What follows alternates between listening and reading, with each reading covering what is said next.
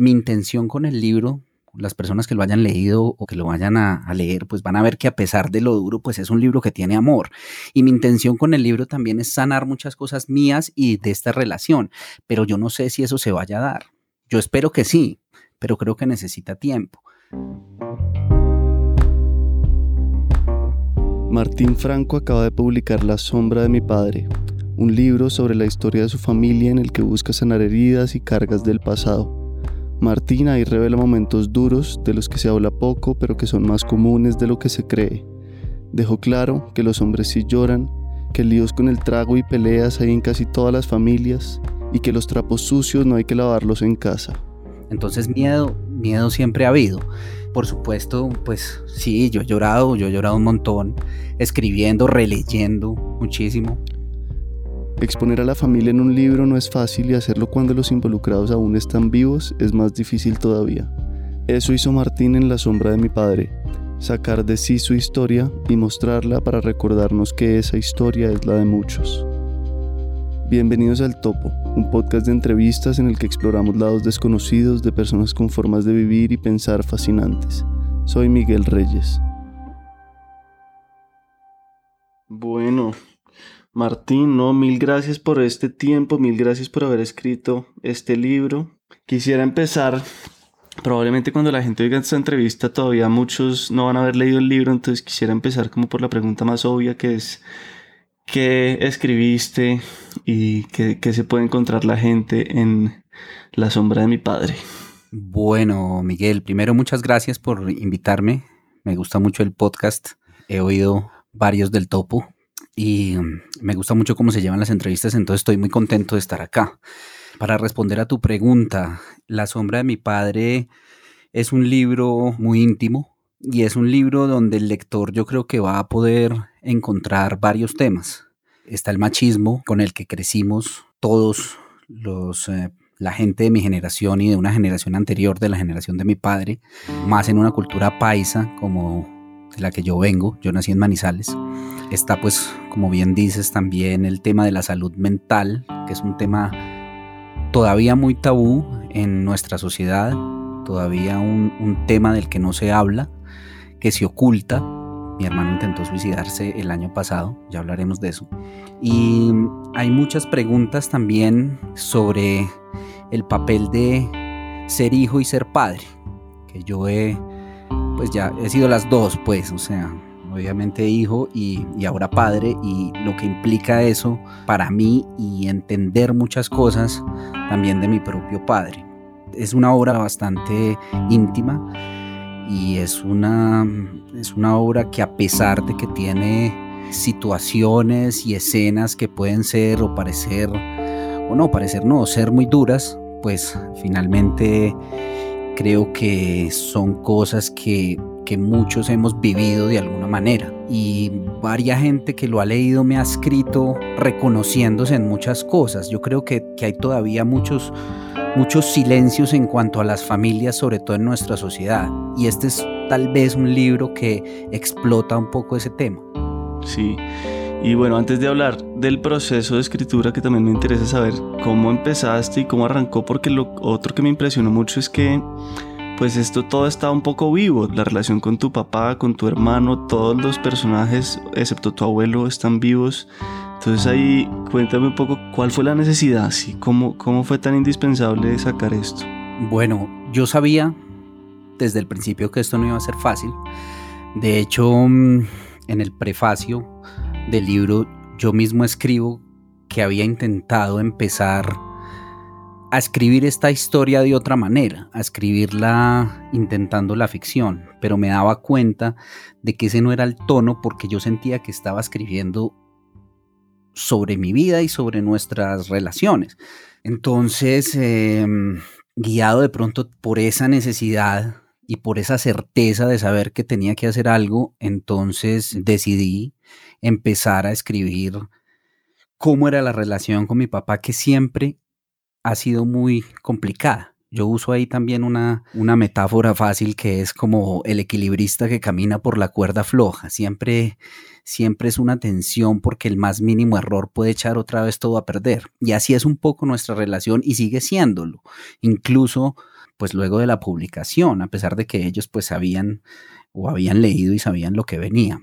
Entonces eso fue, eso fue, tal vez fue esa necesidad de sacar muchas cosas, de pronto de quebrar un poco ese tabú que gira siempre en torno a las relaciones familiares y en una sociedad también tan, em, tan cerrada como la manizaleña y tan de apariencias. En Manizales todo el mundo está perfecto siempre. Tú hablas con alguien y siempre todas las familias están perfectas, todo el mundo está bien, porque pues una frase que además dicen mucho en mi casa y me la han dicho ya varios es que los trapos sucios se lavan en casa. Esa es una frase que seguro para mucha gente será común. Los trapos sucios se lavan en casa, es decir, nosotros podemos ser una familia disfuncional o una familia pues como todas que tiene problemas, pero hacia afuera mostramos siempre una perfección que al final pues no, no es real. Entonces, esa fue un poco la, la, motivación para hacer este libro.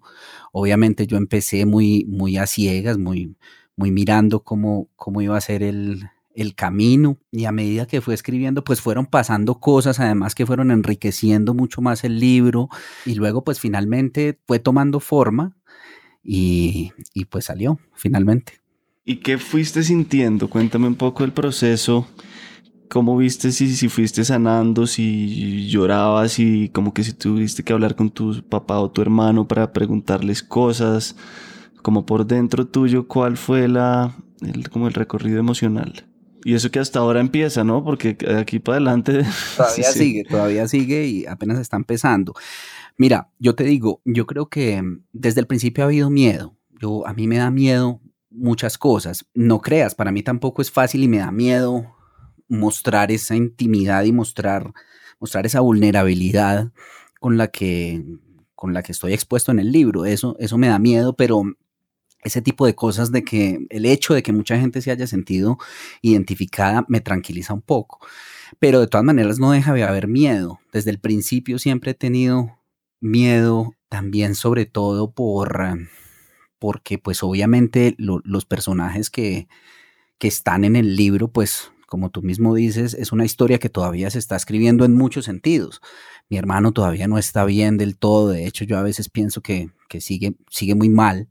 Mi padre, pues también tiene, tiene dolores por, por lo que está pasando. El, para él es muy, muy complicado entender por qué yo hice esto, por qué yo los expongo de esta manera. Es la pregunta que él me hace. Y también es un temor, digamos, a futuro un temor posterior es mi intención con el libro.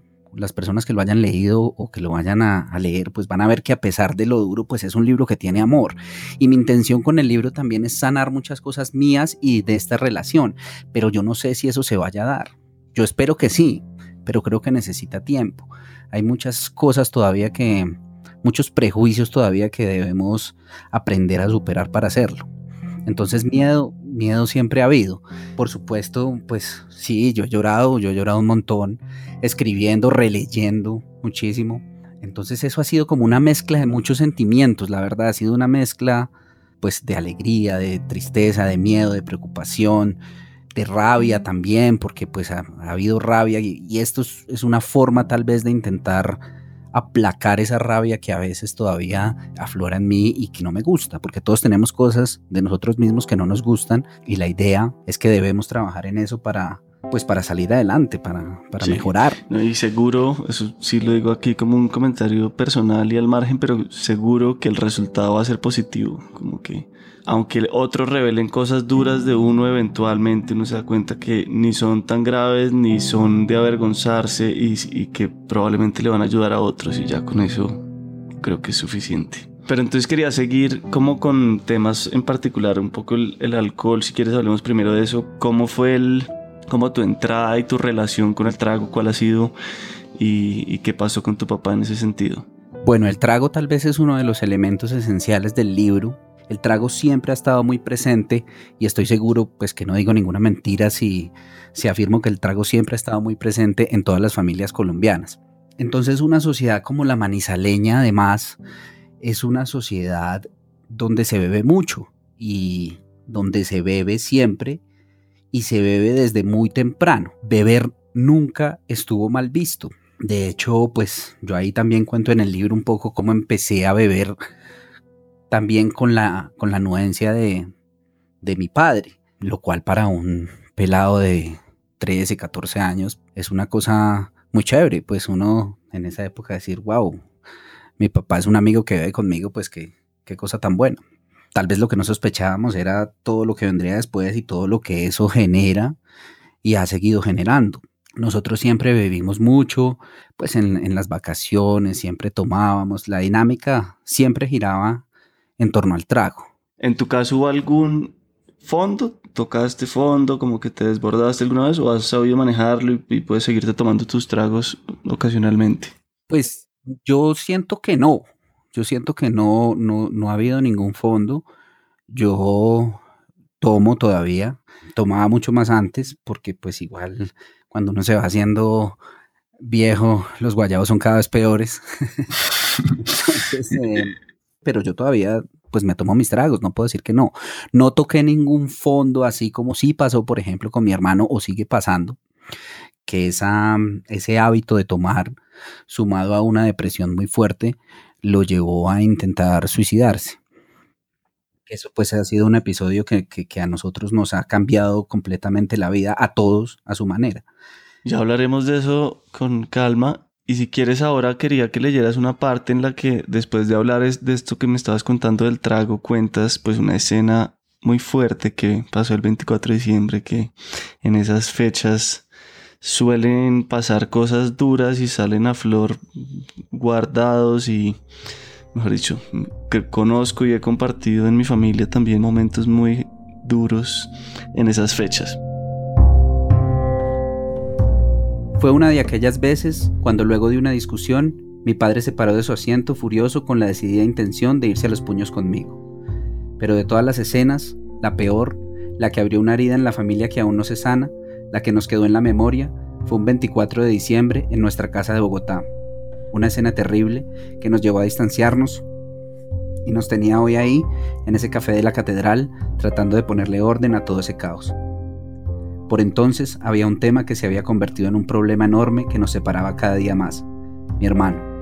Andrés había terminado de cursar gastronomía hacía un par de años y no lograba establecerse en ningún lado. Siempre había un pero en sus trabajos. Trabajaba dos meses en la cocina de un hotel cualquiera antes de abandonarlo aburrido. Desde hacía tiempo, su humor se había vuelto cada vez más sombrío por culpa de una situación que solo parecía solventarse cuando había trago de por medio. Ahí entonces era otro, el tipo bondadoso que al fin se abría a la gente, dicharachero, conversador y gracioso. Cuando no había licor, en cambio, solía ser una persona callada, parca, reservada. A mí eso me molestaba porque nos obligaba a lidiar con dos personas distintas, porque no podía decir en sano juicio las cosas que decía cuando estaba borracho, porque los sentimientos debían estar siempre tamizados por unos aguardientes. Esa es una de las escenas quizás más fuertes del libro y una de las escenas que a mí más, tal vez como persona, me da vergüenza, me daba, me daba más vergüenza porque es exponerse mucho y exponer que uno no es una persona perfecta, pero de todas maneras creo que, que por eso mismo puede ser valiosa. ¿Y quieres contarme un poco de tu relación con Andrés? ¿Cómo ha evolucionado? ¿Cómo era más chiquitos? ¿Cómo está ahora? Pues la relación con Andrés, digamos, a, diferencia de la relación con mi padre, era una relación buena que terminó por cuenta de su enfermedad, yo supongo, terminó siendo muy mala. Pero mm, digamos que mi relación con Andrés, también lo cuento ahí, no era mala. Nosotros nos llevamos eh, seis años, entonces pues yo, esa, esa diferencia cuando ahora tal vez no tanto, pero cuando uno es más pequeño sí pesa. Entonces, eh, yo me fui hace muchos años de Manizales, yo me fui hace 20 años de Manizales, entonces cuando yo me fui de Manizales a estudiar periodismo en la universidad, él todavía era muy pequeño, él todavía estaba en el colegio, entonces nuestra relación en ese momento era como la relación normal de dos hermanos. Luego, con el tiempo, él empezó a estudiar publicidad en Manizales, pero luego se salió, dijo que quería estudiar gastronomía y cuando llegó a estudiar gastronomía, yo estaba viviendo por Chapinero en un apartamento y él llegó a vivir conmigo. En ese momento, cuando vivimos juntos, fue una etapa muy buena, fue una etapa en la que la pasamos muy bien. Andrés se volvió amigo de mis amigos, Andrés nos acompañaba, cuando nos tomábamos unos tragos o cuando salíamos los fines de semana a comer. Mm, en ese entonces, pues yo era novio de, de la que ahora es mi esposa, entonces él también se volvió muy amigo, fue una relación buena. Luego, bueno, yo me gané una beca, me fui para España y ahí ya empezamos un poco a distanciarnos. Ahí ya empezó también la cuestión de Andrés con el trago y su depresión. Y, mm, y ya cuando volvimos, pues, o, ya cuando yo volví, ya las cosas e, eran, eran muy diferentes, incluso creo que un, poco desde antes, ¿no? Ya, ya eso del alcohol empezaba a ser un poco mella. Y yo creo que también ahí hay unos temas de fondo que hacen que mi hermano tenga una rabia, que todavía tiene una rabia constante hacia mí. Entonces finalmente eso nos fue apartando, nos fue distanciando, hubo peleas, mi hermano también tiene un carácter muy explosivo y, hubo peleas pues bastante fuertes, ¿no? Yo, yo también incluso digo ahí a veces que mi posición con respecto a, su carrera profesional tan inestable, él nunca ha podido encontrar nada que lo llene, siempre ha sido como de, de juzgarlo y eso yo reconozco también que ha sido algo que he hecho mal tal vez lo he juzgado y, eso me ha costado a mí mucho entender, mucho tiempo y mucho trabajo, entender que, que yo no puedo ser responsable de la vida de nadie y menos de mi hermano o de mis papás. Y después, bueno, después pasó finalmente el episodio tremendo, tremendo, que eso ha sido una cosa... Perdona. Tranquilo, tómate el tiempo que quieras. Muy fuerte para nosotros como familia, como familia y como persona. Yo nunca, nunca me imaginé que, que eso fuera a pasar, que además eso es otra cosa que uno ve sobre esos temas. Y es que tal vez por el hecho de que sean tan ocultos, de, de que sean, de que se ponga un velo sobre esos temas y no se hable, uno piensa que eso nunca le va a pasar. Uno escucha decir que alguien se suicidó y dice, no sé, lo ves como, muy lejano. No piensas que tal vez eso te, te pueda tocar. O yo no lo pensaba así, que tal vez eso no, no, no, no me iba a tocar de esa manera. Cuando, cuando eso sucedió, pues fue una cosa, un, golpe, un golpe muy, muy violento para todos, un golpe brutal, que nos cambió la vida en muchos sentidos. Lo siento y gracias por compartirlo y, y sí, creo que que es más normal de lo que creemos, aunque sea tan duro. Pues no terminamos un poco la escena de ese 24 de diciembre, no sé si quieras contarnos pues un poco en qué terminó eso. Pues la escena termina, es un poco como el detonante de toda, toda una rabia que venía de hace, muchos, de hace muchos años, de esa inestabilidad, de ver que, que Andrés no era una persona que, que a mis ojos, ahí viene de nuevo la parte de juzgar, no estaba haciendo nada con su vida, no era capaz de encontrar una estabilidad y la escena pues es finalmente como estallar, ¿no? El, momento que estalla, lo que tú decías ahora es em, momentos de 24, 31 de diciembre, ese tipo de fechas que uno generalmente se tiene la creencia de que pues son ¿no? Deberían ser de fiesta, de pasarla bien, de estar en familia, ¿no? Entendiendo estar en familia como estar todos tranquilos, pues generalmente suelen llevar a otro tipo de escenas contrarias porque todo el mundo está reunido, gente que no se ve desde hace mucho tiempo, que tiene dolores, que tiene cosas guardadas y finalmente explotan. Y si hay trago de por medio, pues es peor. Entonces lo que pasa al final en esa escena es que yo me pongo a tomar mucho y tengo una rabia muy grande, una rabia que va creciendo. Y bueno, la escena termina ya cuando todo el mundo se va con mis padres en una pelea terrible. Eh, yo le pego a mi hermano, nos vamos a los puños, hay una botella que se quiebra. Bueno, es una cosa bastante, bastante fuerte, pero pero pues es algo que pasó y no puedo ocultar. Y hablemos un poco pues de, lo que ya hemos dicho de, cómo exponerlos a ellos, pues es, es parte de tu historia y no lo haces por exponerlos a ellos ni por ser escabrosos. Y mm, si quieres le damos en la página 38 un pedacito de una carta que le mandas a tu papá muy linda. Sí, esta es, pues esta es, esta es una de las tantas cartas que yo he mandado porque mm, digamos que yo me siento más cómodo escribiendo que, que hablando. Entonces, eh, es la forma como yo he tratado tal vez de que mi papá se dé cuenta de muchas cosas, pero lo que ha pasado siempre y tal vez sigue pasando es que mi papá no habla de las cosas. Entonces yo mando estas cartas y la mayoría se quedan sin respuesta. Yo sé que el precio que debo pagar por decir estas cosas es que ustedes, Andrés y tú, me cojan rabia. Lo sé, lo tengo claro. Porque también sé que, aunque todos lo piensan, el único que es capaz de decirla soy yo, pues saben cómo vas a reaccionar y se mueren de miedo. Si quieres ponerte bravo conmigo, adelante, nada puedo hacer. Pero soy muy malo para ser hipócrita y yo también, aunque no lo creas, tengo un dolor muy grande en el corazón y no quiero repetir esta historia con Emilio. Y Emilio entonces es tu hijo, ¿tiene cuántos años ahora? Emilio acaba de cumplir seis años, es mi hijo, él está muy, muy contento ahora, muy orgulloso con el libro. Y ya pues eh, por ahí nos dijo que se lo leyéramos, pero yo le dije que tenía que esperar un poquito a que fuera más grande. pero qué maravilla, eso sí, qué maravilla que tenga la historia y ese libro abierto ahí sí literalmente de toda la familia. Sí, total. Yo pienso también que hay, pues hay una cuestión ahí que me, a mí me llama mucho la atención también, es como, cómo es uno como hijo y cómo es uno como padre. Cómo, cómo cambia uno la visión de muchas cosas y cómo también tiende a repetir muchas cosas de las que vivió con su padre. O sea, cuando tú eres padre, repites tal vez inconscientemente muchas de las actitudes de tu propio padre.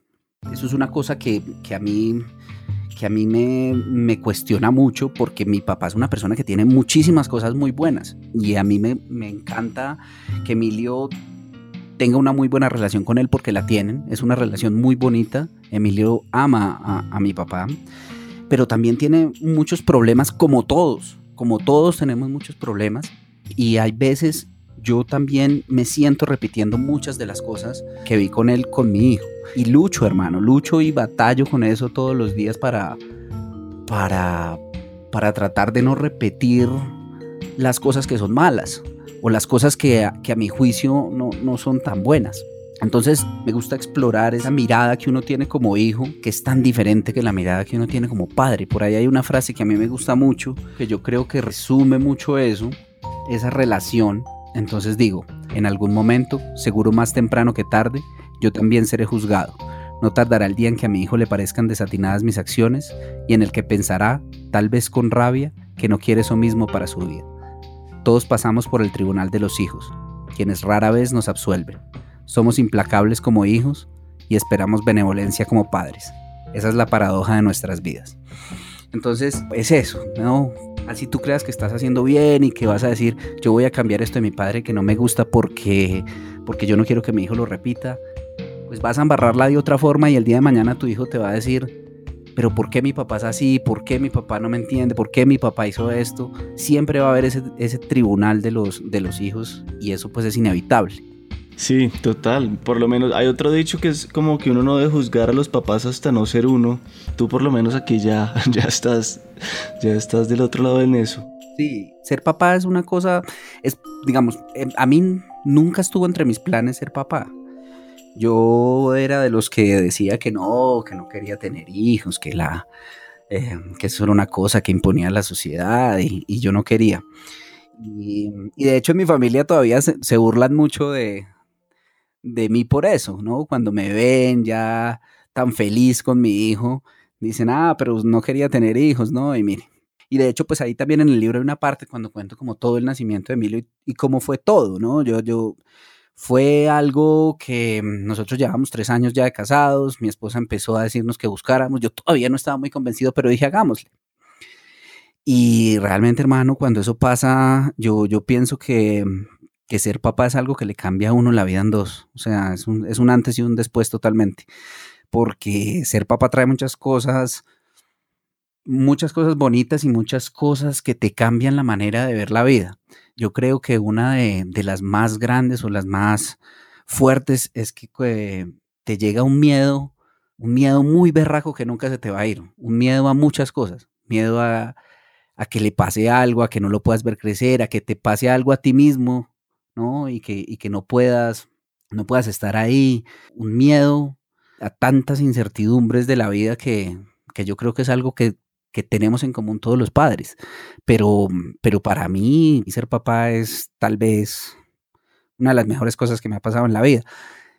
a pesar de que el día de mañana seguramente pues quién sabe mi hijo va a ver quién sabe pero creo que, es inevitable también que, que, los hijos en algún momento juzguen o vean de otra manera la vida como la ven los padres sí pero no tiene que ser tan trágico como lo de uno no sé siempre está la opción de, de ir inventando otra historia y creo que vas por ahí. Claro, no, y sobre todo si tú tienes como la conciencia de que, de que hay que cambiar ciertas cosas. Yo creo que ahí hay, hay otro tema interesante también ahí, es que, que también es un tema generacional. Yo creo que nuestros padres son mucho más reacios a cambiar que uno, en muchos sentidos. Por ejemplo, con todas estas cosas que nos pasaron tan difíciles o que nos siguen pasando, yo tuve que, todos tuvimos que buscar ayuda psicológica. Y yo sigo yendo, estoy con una psicóloga que es muy chévere, eh, me gusta mucho y siento que son cosas que a uno le sirven. Pero yo te digo, mi papá es de los que dice, yo para qué voy a ir a un psicólogo si yo no estoy loco. ¿Me entiendes? O sea, yo, yo, yo no lo necesito, yo estoy bien. Entonces, la forma que tienen ellos de, de ajustar los golpes de la vida es tragárselo, no hablar, meter las cosas debajo de la, de la alfombra, ¿no? La, la ropa sucia se lava en casa. A mí esa frase me parece tremenda porque es que es una frase muy repetida y yo sé que mucha gente bueno que... va a decir en mi casa también la dice. Sí, qué bueno que la repitas para que, para que dejemos la huevonada con esa frase. exacto, exacto, tal cual.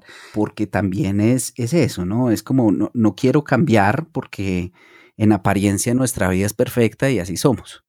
Y, y es una cosa que, que para mí ha sido muy duro de asimilar porque en, mi caso particular, muchas veces en estas relaciones familiares complejas se dicen muchas cosas que son hirientes, se dicen muchas cosas que son complejas y no se habla del tema, hermano. Al otro día es como si nada, o, pasa un tiempo y al otro día es como si nada. Y yo digo, pero ¿por qué? ¿Por qué? Porque es que no, no es como si nada. Aquí, aquí están pasando cosas que son complicadas. Yo creo que uno sí tiene tiene que hablar las cosas. O sea, si sea con un psicólogo, con un amigo, con la persona directamente a la que estás afectando, con la que estás teniendo el problema, hay que hablarlas, porque es que si uno se pone a, hacer como si nada pasara, al final va a llegar un momento en que todo explota de la manera como explotó ese 24 de diciembre o de la manera como explotó con mi hermano tirándose por un balcón, ¿no? Siempre ese tipo de cosas son como una, una bomba que va con el cronómetro hacia atrás, ¿no? Y llega un momento en que explota.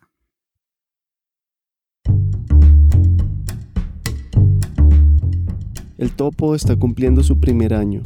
Ha sido una gran aventura. He conocido y dado a conocer a personas increíbles que han abierto mentes y corazones de miles de oyentes.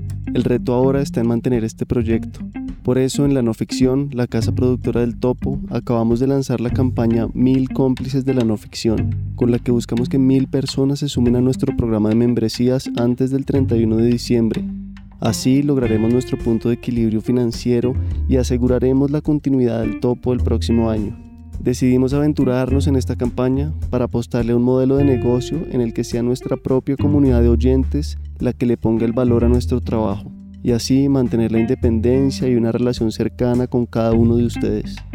Para hacer tu aporte, solo entra a la noficción.com y haz clic en Hazte cómplice.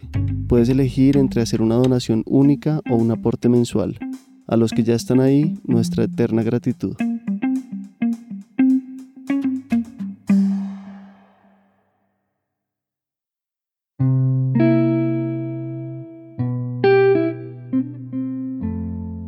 Durante mucho tiempo pensé que esta historia, que ahora cuento sin saber muy bien por qué, se trataba solo sobre mi padre.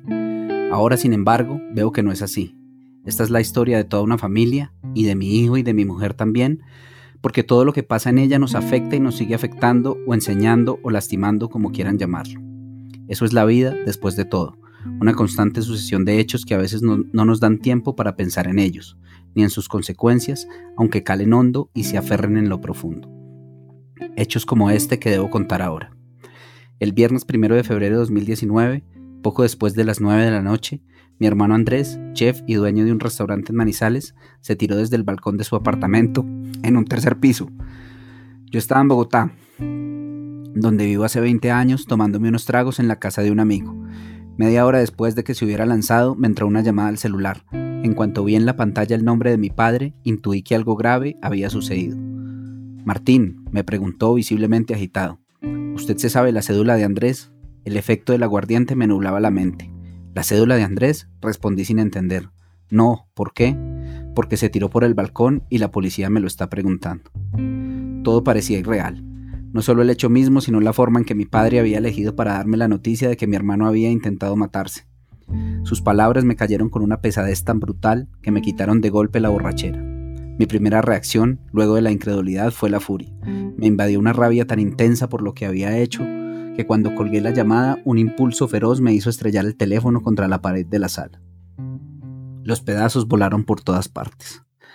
Todavía faltaba un tiempo para entender que tal vez no había sido él quien saltó desde el balcón, sino que esa maldita enfermedad que lo poseía terminó empujándolo a hacerlo como la única y desesperada manera de librarse de su sufrimiento porque eso era lo que estaba sucediendo desde hacía muchos meses y ninguno de nosotros lo había visto. Andrés estaba sufriendo y mucho. Gracias, gracias de nuevo. Sí, no, es, duro porque me acuerdo de eso y es muy complejo, muy, muy complejo y sigue, sigue, sigue cambiándonos y tocándonos la vida de muchísimas formas. O sea, nunca, nunca nada volvió a ser igual y yo creo que nunca nada volverá a ser igual después de eso. Yo espero que, tanto él como nosotros podamos encontrar una, una vía, una, una, vía que sea buena para todos, pero también siento que, es, algo todavía muy reciente y que necesita mucho más tiempo para decantar y procesar muchas cosas. Sí, muy reciente, en febrero del, del año pasado. ¿Cómo has hecho, Pomo, para no victimizar a Andrés y para verlo pues sí, como una persona completamente normal con sus problemas, pero pues independiente, autónoma, soberana. Pues eso que dices de la victimización es importante porque yo trato mucho de evitar eso. Y en mi casa la victimización es, es una cuestión bastante frecuente. Andrés es una persona que está enferma, pero y por esa misma enfermedad tal vez él nunca tiene la, la culpa de las, de las cosas que, les, que le pasan, sino que todo es una conspiración contra él.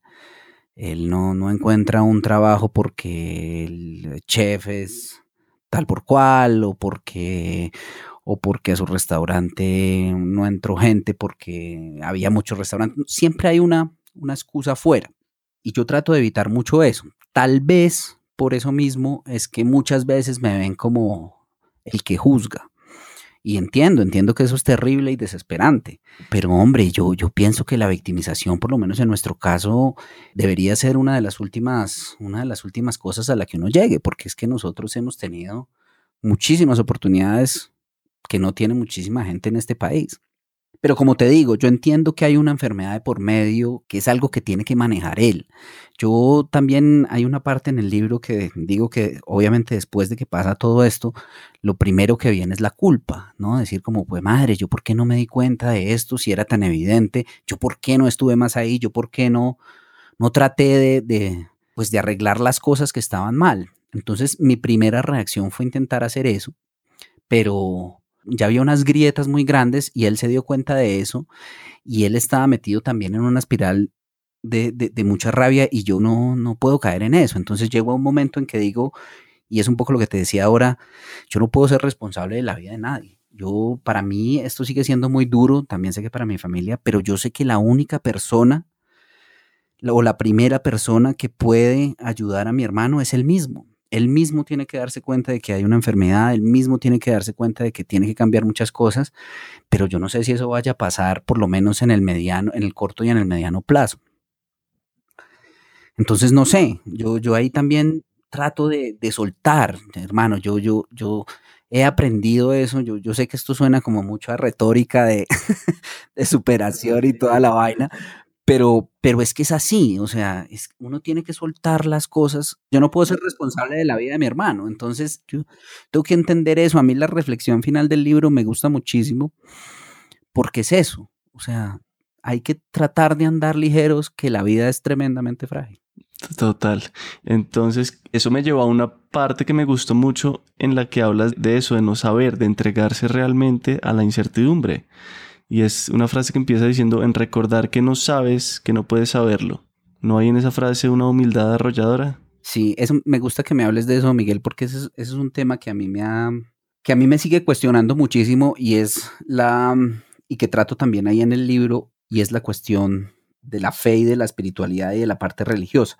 Lo digo específicamente porque es que esa parte o esa frase específicamente no es mía, sino de Emmanuel Carrer, que, mm, que es el autor francés que yo amo con locura. Me fascina lo que hace porque además es un poco, lo que yo hago con este libro es un poco imitar lo que él hace con, con sus libros, con una novela rusa, por ejemplo, donde habla de, de su mamá o de sus otros libros de vidas ajenas. Hay un libro de él que se llama El Reino, que es, es, la historia de Pablo de Tarso, el primer evangelizador del cristianismo. Y a mí me, me gusta mucho porque, claro, él primero se mete en, esa primera persona a hablar sobre la fe, sobre que primero era un cristiano, luego se volvió un escéptico, luego tuvo dudas.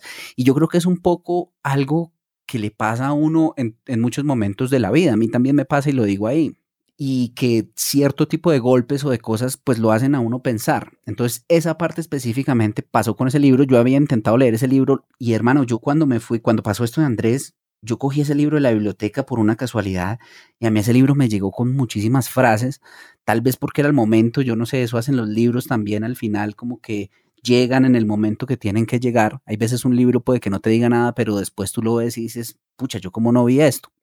Y esa frase específicamente la dice ahí. Y es tremenda porque, mm, si quieres, incluso lo, lo leo desde antes. Apenas unos días después de regresar de Manizales, durante aquella semana brumosa, vi en mi biblioteca un libro que había empezado a leer hacía unos años, pero que no había terminado nunca, El reino de Manuel Carrer. Lo había dejado luego de sentirme agobiado con su parte histórica sobre Pablo de Tarso, uno de los más grandes evangelizadores del cristianismo. Me había gustado más el principio, en el que Carrera habla en esa primera persona descarnada que lo caracteriza sobre su propia experiencia con la fe, sobre sus dudas y sus miedos, y cómo en algún momento de su vida fue un creyente convencido que terminó volcándose hacia el escepticismo, aunque no del todo. Cuando lo retomé, releí de nuevo esa primera parte y entré luego en Pablo, en Lucas, su discípulo y evangelista, y en Jesús, y sentí que en muchos pasajes Carrer me hablaba, que su historia, en muchos sentidos, era también la mía, porque eso hacen los libros después de todo, hablarnos como si no hubiera nadie más en el mundo para decirnos que no estamos solos, que a muchos también les ha pasado lo mismo alguna vez. Hay un párrafo particular en el que Carrera habla de Jean-Claude Romand, un hombre en apariencia anodino que mintió durante toda su vida y luego se convirtió en un asesino, protagonista de uno de sus libros más celebrados, El adversario, y habla, como siempre, de él mismo. Esto es lo que dice, lo que me dijo.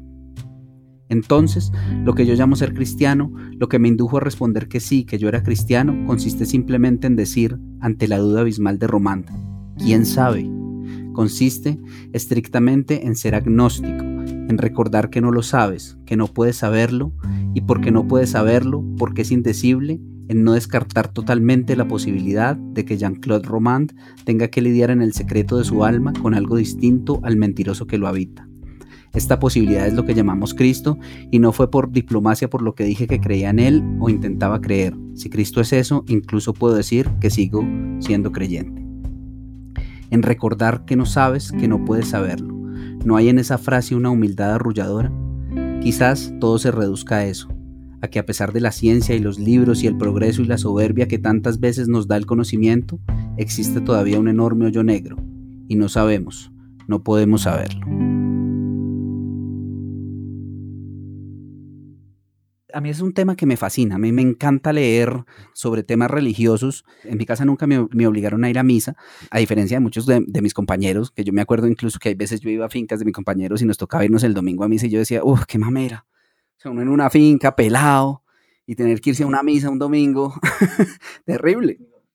Entonces, yo cuando empecé a leer y a, de este tema, yo dije, bueno, no, yo, yo soy ateo porque Dios no existe. Pero a mí ese, yo creo que ese es un tema que siempre le da uno vueltas porque, como lo digo ahí, a pesar de la soberbia del conocimiento y de, las, y de muchas cuestiones, pues sigue habiendo un, un, gran hoyo negro y de pronto no podemos saberlo.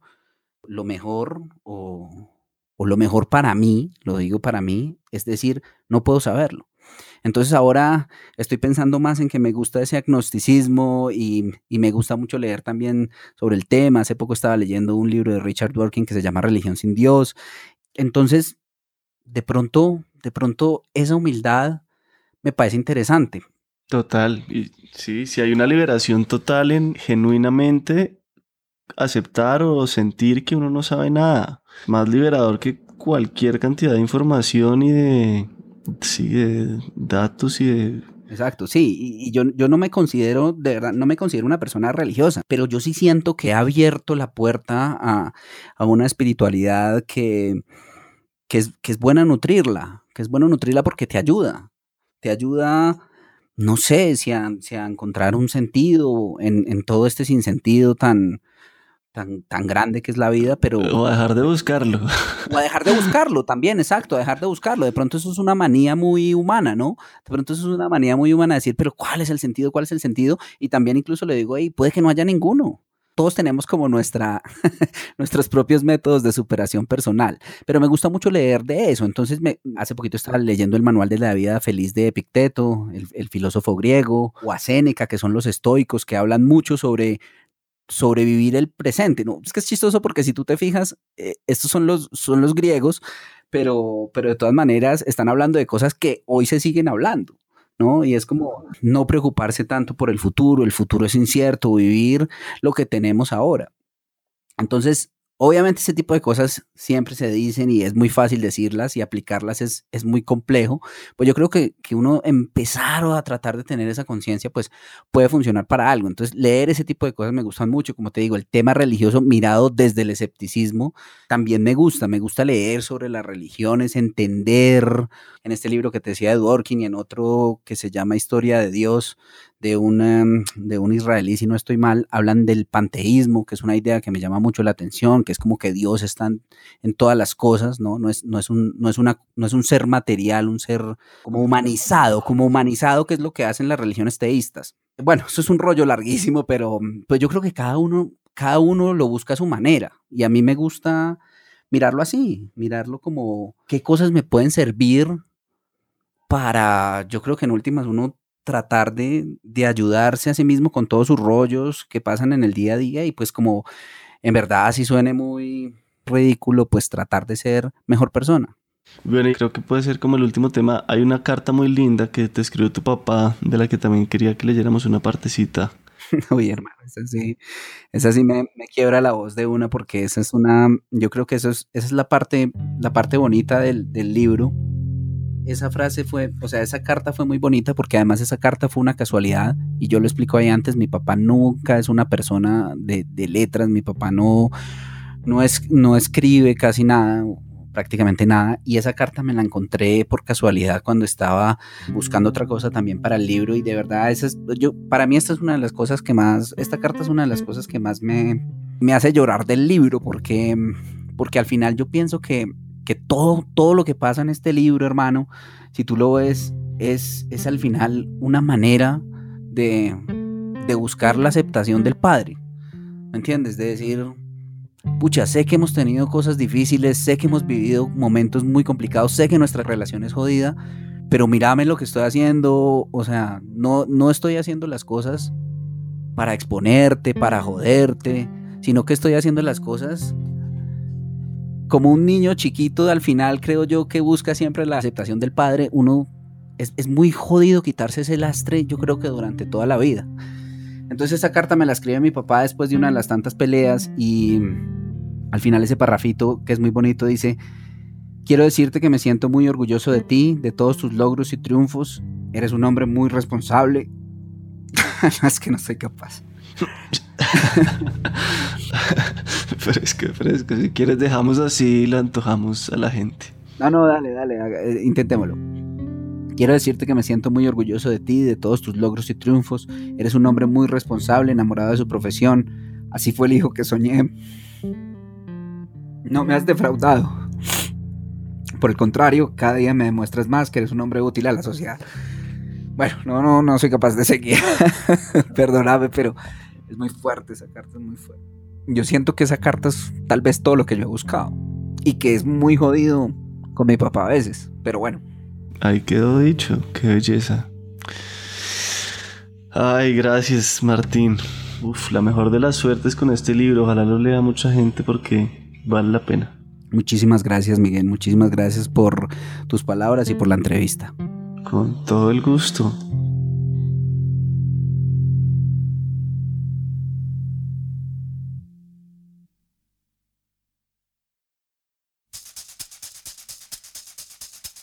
La sombra de mi padre ya está disponible en librerías. Si quieres oír otro fragmento de la entrevista con Martín, en el que habla sobre las diferencias políticas con su papá y sobre la reflexión final del libro, te invitamos a convertirte en amigo de la no ficción. A partir de 2 dólares recibirás este y otros beneficios y sobre todo nos ayudarás a mantener este proyecto. Solo entra a lanoficción.com y haz clic en Haz tu donación. Te lo agradeceremos siempre. Aquí un par de fragmentos de lo que podrán oír. Mi abuelo es un personaje también central en el libro. Son las tres generaciones. Y mi abuelo es un personaje, un personaje tremendo, pues tú te pudiste dar cuenta. De hecho, mi hijo se llama Emilio en honor a él con ese estereotipo que viene de las dos generaciones anteriores de que es que los hombres no lloran y que uno tiene que ser macho y que uno tiene que ser berraco. El Topo es una producción de la no ficción y es presentado y dirigido por mí. La edición es de Juan Serrano, la mezcla y el diseño de sonido son de Daniel Díaz y Álvaro Guerrero es el manager de audiencias. En el próximo episodio el concepto de tiempo y espacio solo existe aquí en la Tierra y en los planetas donde se viva una tercera dimensión que es de manera lineal, ¿verdad? Pero verdaderamente no hay tiempo ni espacio porque todos los datos, al igual que lo mostró el experimento de Einstein, están vivos al mismo tiempo, pasado, presente, futuro, todas las dimensiones, todas las extensiones, etcétera, etcétera. Es como, como una gran célula viviente latiendo al mismo tiempo. Nos vemos en dos semanas para hablar con Anisha o María Alejandra Gómez sobre la vida, la física cuántica y esta nueva era en la que estamos entrando. Si quieren contactarnos, estamos como Podcast El Topo en Instagram, Twitter y Facebook. Si tienen preguntas, comentarios o sugerencias, no duden en escribirnos por ahí. Este proyecto es posible gracias a las donaciones de nuestros oyentes. Algunos de ellos son Nicolás Samper, Catherine López, Javier Castiblanco, Patricia Villela, Andrés Muñoz, Jorge Muñoz, Laura Duque, Margarita Olarte, María Vega y Marcela Correa. Muchas gracias por escucharnos. Música